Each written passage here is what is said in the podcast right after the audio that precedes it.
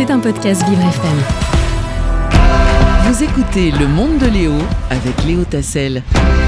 Et c'est l'heure de s'intéresser aux femmes, à l'actualité euh, des women. Et oui, Girl Power euh, dans mon monde avec Amanda Etifier. Bonjour Amanda. Bonjour Léo, bonjour à tous et à toutes mes très chers auditeurs. J'espère que vous allez bien en ce mercredi 25 janvier. Écoutez, il est vrai que j'ai débuté la semaine avec le concert de Queen Bee qui a eu lieu samedi soir à Dubaï, mais il y avait également un événement incontournable qui n'était pas à rater ce week-end et qui était ici même en France, dans la capitale.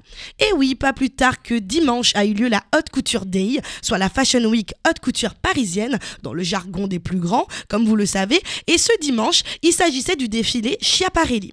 La Fashion Week, comme vous le savez, est le grand rendez-vous incontournable pour les personnalités publiques venues du quatre coins du monde, car ce rendez-vous mode est l'occasion pour les stars et influenceurs de se démarquer par des tenues folles.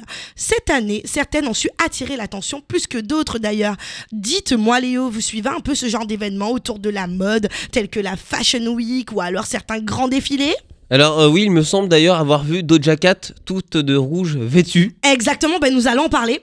Nous allons en parler. Eh bien, écoutez. Mais de la... tête aux pieds, hein. Vraiment recouverte de je ne sais pas quoi, de paillettes rouges. Voilà. eh bien, écoutez, la place des femmes dans l'actu va s'y intéresser pour vous, mes très chers auditeurs. Vous savez, comme j'aime partir à la pêche aux infos, pour vous faire part. Eh bien, il s'avère que je me suis infiltrée sur le tapis rouge de la Fashion Week, pas plus tard que dimanche.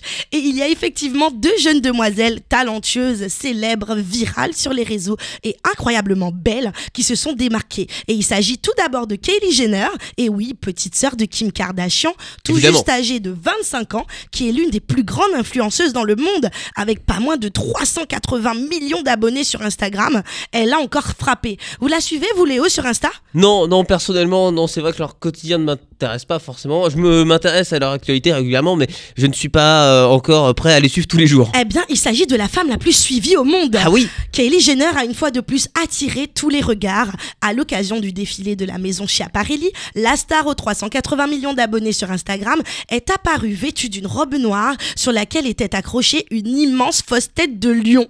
Un look audacieux imaginé par le directeur artistique de la maison, l'américain Daniel Roseberry. Certains internautes en pensaient c'était un clin d'œil à son signe astrologique, mais c'est en réalité une référence pour son fils R, dont le prénom dévoilé quelques heures plus tôt signifie lion en hébreu. Donc la belle et la bête. Hein. Merci Daniel Roseberry et Chiaparelli pour cette matinée si spéciale où j'ai adoré porter cette création construite à la main avec des matériaux synthétiques magnifiques, a-t-elle écrit elle-même dans une publication Instagram publiée ce lundi. De nombreux internautes se sont d'ailleurs indignés contre la star pour inciter la chasse au trophée. On vous rassure, ce n'est pas un vrai cadavre, la tête de l'animal est bien une réplique. Et la deuxième femme célèbre qui a su se démarquer n'est nulle autre que Doja Cat, comme disait Léo plus tôt.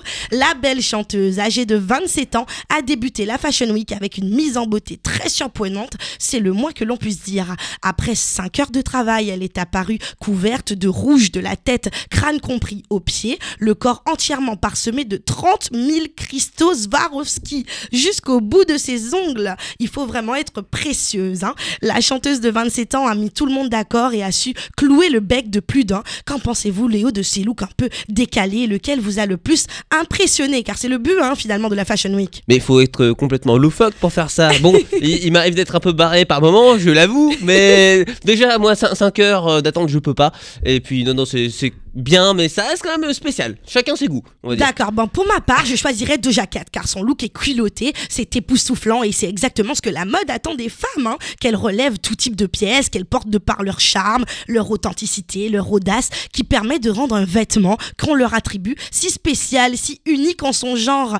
Avant toute chose, ce qu'il faut se dire est que Doja Cat n'a pas cherché à être la plus belle de cet événement de Fashion Week, elle a cherché avant tout à être la plus remarquable. C'est le moins que l'on puisse dire, à être remarquée par son look look décalé, attirer l'attention, que tout le monde en parle. La mode est fait pour ça après tout. Hein. La mode est fait pour choquer, être avant-gardiste, impressionner, sortir du commun. Et c'est bien ce que la star de Jacquette nous a offert dimanche, du spectacle digne de la haute couture de la Fashion Week.